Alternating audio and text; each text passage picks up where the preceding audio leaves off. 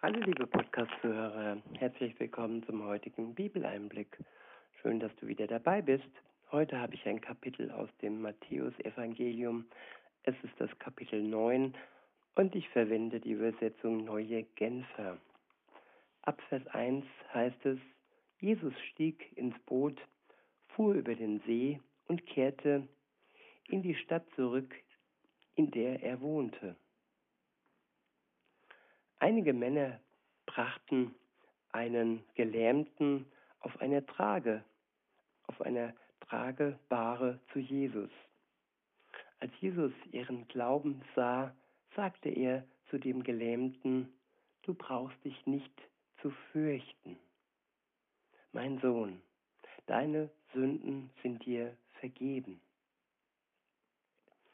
Ja, Jesus reagiert, handelt oftmals ganz anders, als wir das erwarten. In erster Linie ging es den Männern und wohl auch dem Gelähmten darum, ja, dass der Gelähmte von der Lähmung geheilt wird. Oftmals fixieren wir uns auf Äußerlichkeiten, aber Jesus schaut tief in unser Herz. Und Erste, was er zu dem Gelähmten sagte, war, du brauchst dich nicht zu fürchten. Er hat also Furcht gesehen in seinem Herz, Furcht vor Jesus, vor dem Sohn Gottes. Und ja, für Jesus war es wichtig, dass zuallererst diese Furcht und diese Last der Sünden, die auf ihm lag, von diesem Mann genommen wurde. Das war das Wichtigste. Und das, was uns oftmals wichtig ist, ja, das ist für Jesus mehr nebensächlich oder nur so ein Zeichen für seine Kraft. Wenn man Menschen heilt, das ist sichtbar, das ist ein sichtbares Zeichen.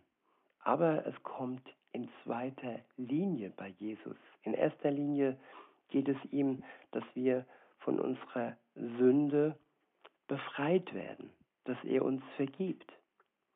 Und wenn wir unseren Blickwinkel ändern, indem wir unsere Erwartungen äh, ja, zurückschrauben und wirklich schauen, was Jesus denn eigentlich in erster Linie will, dann bekommen wir auch das Zweitrangige von ihm geschenkt. So heißt es weiter in Vers 3. Einige Schriftgelehrte dachten im Stillen, das ist ja Gotteslästerung. Jesus waren ihre Gedanken nicht verborgen. Warum denkt ihr Böses in eurem Herzen? fragte er sie. Was ist leichter zu sagen, deine Sünden sind dir vergeben oder steh auf und geh umher? Ja, Sünden vergeben, das kann nur der Sohn Gottes und Menschen heilen, ja, das können auch Ärzte. Vielleicht gab es oder gibt es ja auch einen medizinischen Grund, den man leicht beheben kann. Aber dieses Wunder hat Jesus auch getan, so ganz nebenbei. In zweiter Linie, wie gesagt. Weiter heißt es, doch ihr sollt wissen, dass der Menschensohn die Vollmacht hat, hier auf der Erde Sünden zu vergeben. Und er wandte sich zu dem Gelähmten und sagte, Steh auf, nimm deine tragbare und geh nach Hause. Ja, hier wird doch noch der Wunsch erfüllt, weshalb die Männer den Gelähmten zu Jesus gebracht haben. Die Hoffnung wurde erfüllt alles zu seiner Zeit. Zuallererst sollten wir alles ins Reine bringen, was die Beziehung zu Gott angeht.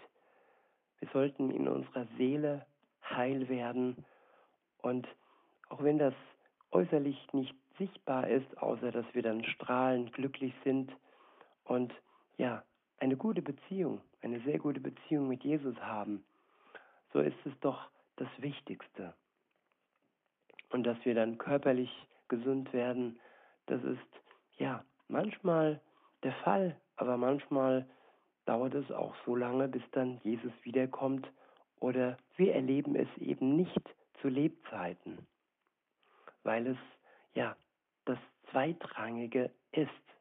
Es gibt viele, ich sag mal, in Gänsefüßchen Gehandicapte, die ja vom Herzen her, von ihrer Seele her wirklich gesund sind. Und darauf kommt es auf Jesus, darauf kommt es Jesus an, dass wir vom Herzen und von unserer Seele her gesund sind und uns von ihm heilen lassen. In Vers 8 heißt es, als die Menge das sah, waren alle voller Ehrfurcht und priesen Gott, der den Menschen solche Vollmacht gegeben hat. Ja, das Sehen. Viele Menschen wollen sehen, wollen äußerlich sehen, dass etwas passiert, wollen ein Wunder sehen. Und diese Wunder tat Jesus und diese Wunder passieren auch heute noch. Aber so richtig freuen sollen wir uns wirklich, wenn ein Mensch befreit wird, erlöst wird und dies dann für die Ewigkeit mitnehmen kann. Auch wenn unser Leib geheilt wird, so ist es doch nur eine kurze Zeit, bis wir dann ja im Grab diese Heilung ja nicht mehr nutzen können. Aber wenn wir vom Herzen, von der Seele her heil sind, dann ist das etwas Ewiges, das bis in die Ewigkeit hinüber reicht. Der nächste Abschnitt ist überschrieben mit die Berufung des Zolleinnehmers Matthäus. Ab Vers 9 heißt es, als Jesus weiterging und am Zollhaus vorbeikam, sah er dort einen Mann sitzen. Er hieß Matthäus. Jesus sagte zu ihm, Folge mir nach. Da stand Matthäus auf und folgte Jesus. Ja, den Ruf Jesus hören. Wenn Jesus zu uns persönlich sagt, folge mir nach, folge meinen Fußstapfen, folge meinem Handeln, folge meinem Tun. Genauso wie Jesus aufgrund seiner Beziehung zu seinem Vater das tat, was sein Vater ihm beauftragt hat. So können wir ja auch Jesus nachfolgen und den Willen Gottes in unserem Leben tun.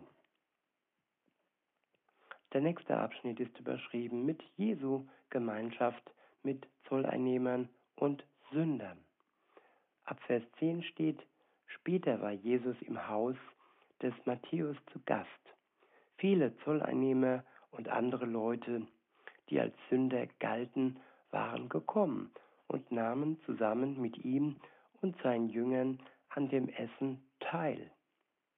Als die Pharisäer das sahen, sagten sie zu den Jüngern, wie kann euer Meister nur zusammen mit Zolleinnehmern und Sündern essen? Ja, oft ist man Edepetete und stellt Menschen als die schlimmeren Sünder dar, als man selbst es ist. Aber für Jesus sind wir alle Sünder. Für Jesus sind wir alle Bedürftige. Und besonders die, die noch keine Beziehung mit ihm haben. Also hat er auch mit ihnen zusammen gespeist und hatte ein Ohr für sie und hat sie ja, zu einer Beziehung zu Gott geführt. Weiter heißt es in Vers 12, Jesus hörte das und erwiderte, nicht die Gesunden brauchen den Arzt, sondern die Kranken. Ja, damit ist gemeint, die Menschen, die schon eine gesunde Seele haben, die schon eine Beziehung mit Jesus haben, die das ewige Leben schon gewiss haben, die brauchen Jesus zweitrangig. Klar, wir brauchen ihn, damit unser Glaube am Leben bleibt. Aber noch viel mehr braucht Jesus der, der noch keine Beziehung mit ihm hat und der noch die Last seiner Schuld mit sich rumträgt. und davor krank wird. Und so ist Jesus für ihn der Arzt, der ihn heil macht von seiner Krankheit namens Sünde. In Vers 13 heißt es, geht und denkt einmal darüber nach, was jenes Wort bedeutet. Barmherzigkeit will ich und nicht Opfer. Ja, Barmherzigkeit mit denen, die verstoßen sind, die sogenannten Sünder und nicht Opfer und die Menschen dann am Rande stehen lassen in ihrer Randgruppe. Das möchte Jesus. Weiter heißt es, dann versteht ihr, dass ich nicht gekommen bin, um Gerechte zu rufen, sondern Sünder. Ja, wir haben seinen Ruf schon erhört. Jesus ruft die Sünder. Er ruft die, die noch nicht seinem Ruf gefolgt sind. Und vielleicht auch dich, liebe Zuhörerin, lieber Zuhörer, ruft er heute hier und jetzt. Möchtest du ihm folgen, dann beginne das Gespräch mit ihm, dann erzähl ihm von deinem Leben, wie es bisher so war und ja, sei ehrlich mit dir und nimm deine Schuld nicht auf die leichte Schulter, denn sie wird uns alle zu Boden drücken, wenn wir sie nicht Jesus übergeben. Er starb für uns am Kreuz und starb dafür, dass wir unsere Schuld loswerden. Er trug sie auf seinen Schultern am Kreuz für uns. Und wenn wir uns diese Last von ihm nehmen lassen, uns erlösen lassen, dann können wir ihm befreit nachfolgen. Weiter heißt es, daraufhin kamen die Jünger des Johannes zu Jesus und fragten, warum fasten deine Jünger nicht? Wir und die Pharisäer fasten doch so viel. Jesus gab ihnen zur Antwort, können etwa bei einer Hochzeit die Gäste trauern, solange der Bräutigam bei ihnen ist? Ja, Jesus ist der Bräutigam. Er war unter seinen Jüngern. Und das war ein Grund zur Freude und nicht zum Trauern. So sollten wir uns nicht nur ja, dem Fasten zuwenden, sondern auch der Freude, dass wir zusammen mit ihm unterwegs sind und geliebt sind von ihm. Weiter heißt es, es kommt allerdings eine Zeit, wo ihnen der Bräutigam entrissen sein wird. Dann werden sie fasten. Niemand flickt ein altes Kleid mit neuem, mit einem neuen Stück Stoff, sonst reißt das neue Stück wieder aus und der Riss wird noch größer. Auch füllt man nicht jungen Wein in alte Schläuche. Er gärt ja noch und die Schläuche würden platzen. Der Wein würde auslaufen und auch die Schläuche wären nicht mehr zu gebrauchen. Nein, jungen Wein füllt man in neue Schläuche. Dann bleibt beides erhalten. Der nächste Abschnitt ist überschrieben mit Heilung einer kranken Frau und Auferweckung eines Kindes. Ab Vers 18 heißt es, während Jesus noch mit den Jüngern des Johannes redete, kam einer der führenden Männer des Ortes, warf sich vor ihm nieder und rief, meine Tochter ist eben gestorben. Aber komm doch und leg ihr deine Hand auf, dann wird sie wieder leben. Welch großer Glaube war, das, war dies doch, dass nachdem seine Tochter gestorben ist, dass er von Jesus ähm, wirklich, dass er die Gewissheit hatte, dass er seine Tochter wieder lebendig machen kann. Von Jesus können wir alles erwarten, können wir alles erbitten. Und er wird es uns in seinem Namen geben. Das, was wir brauchen, das, was nach seinem Plan ist. Weiter heißt es, Jesus stand auf und folgte ihm, auch seine Jünger kamen mit. Unterwegs drängte sich eine Frau, die seit zwölf Jahren an schweren Blutungen litt, von hinten an Jesus heran und berührte dem Saum seines Gewandes. Denn sie sagte sich, wenn ich auch nur sein Gewand berühre, werde ich gesund. Auch sie hatte einen starken Glauben. Sie glaubte, dass alleine die Berührung des Kleides Jesu ja sie gesund macht. Und Jesus spürt unser Vertrauen, er spürt unseren Glauben und er wird ihn nicht unerhört lassen. Er wird antworten, so wie es gut für uns ist. Vielleicht nicht immer so, wie wir es erwarten, aber immer so, dass es für uns zu einem guten Ende kommt. In Vers 22 heißt es, Jesus wandte sich um, er sah die Frau an und sagte zu ihr, du brauchst dich nicht zu fürchten, meine Tochter, dein Glaube hat dich gerettet. Ja, Jesus will uns die Furcht nehmen. Er will uns sagen, dass unser Glaube alle Furcht vertreibt und dass seine Kraft uns rettet, so wie wir es brauchen. Weiter heißt es, von dem Augenblick an war die Frau gesund. Als Jesus schließlich ins Haus jenes führenden Mannes kam und die Flötenspieler und die aufgeregten, die aufgeregte Menge sah, sagte er, geht hinaus. Das Mädchen ist nicht tot, es schläft nur. Da lachten sie ihn aus. Als die Leute hinausgetrieben waren, ging Jesus in den Raum, in dem das Mädchen lag, und ergriff es bei der Hand. Da stand das Mädchen auf. Die Nachricht von diesem Ereignis verbreitete sich in der ganzen Gegend. Ja, Jesus tut Wunder. Durch die Kraft des Heiligen Geistes ist auch er auferstanden.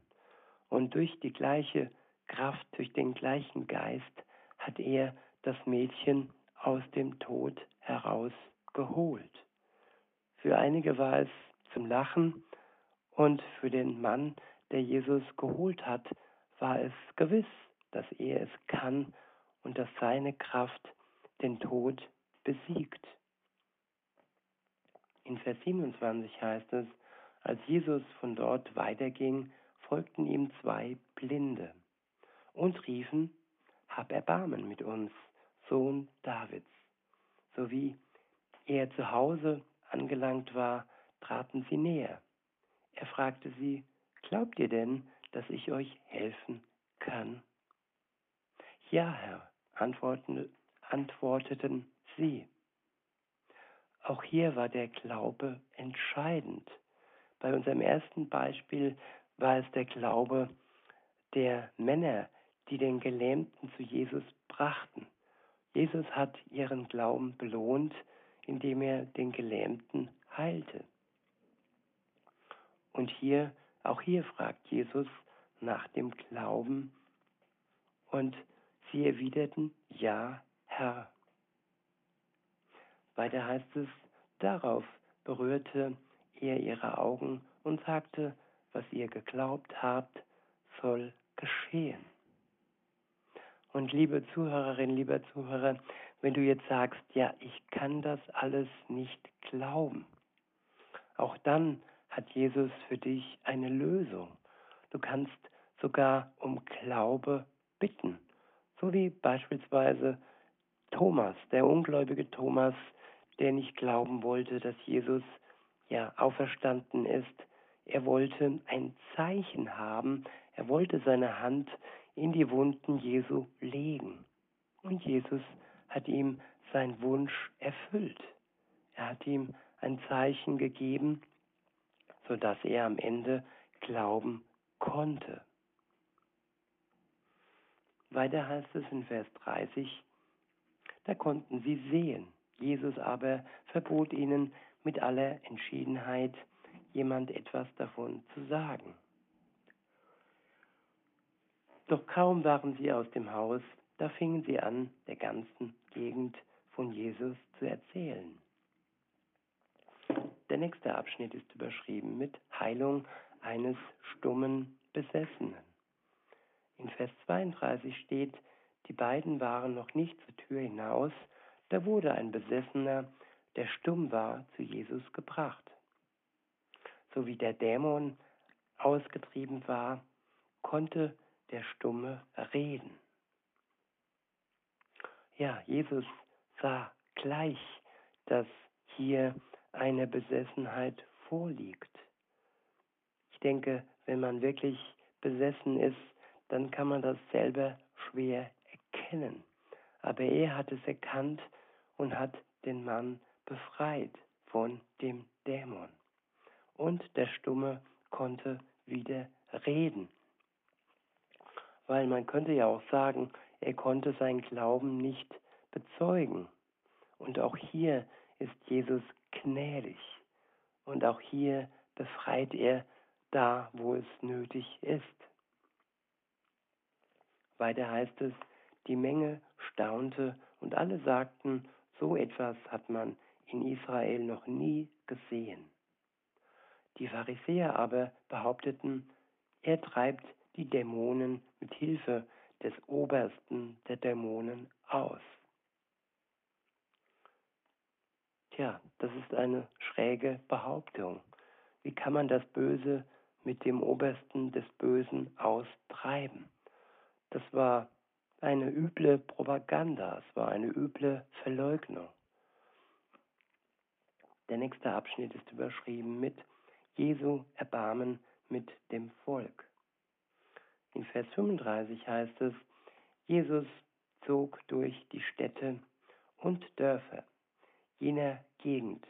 Er lehrte in den Synagogen, verkündete die Botschaft vom Reich Gottes und heilte alle Kranken und Leidenden.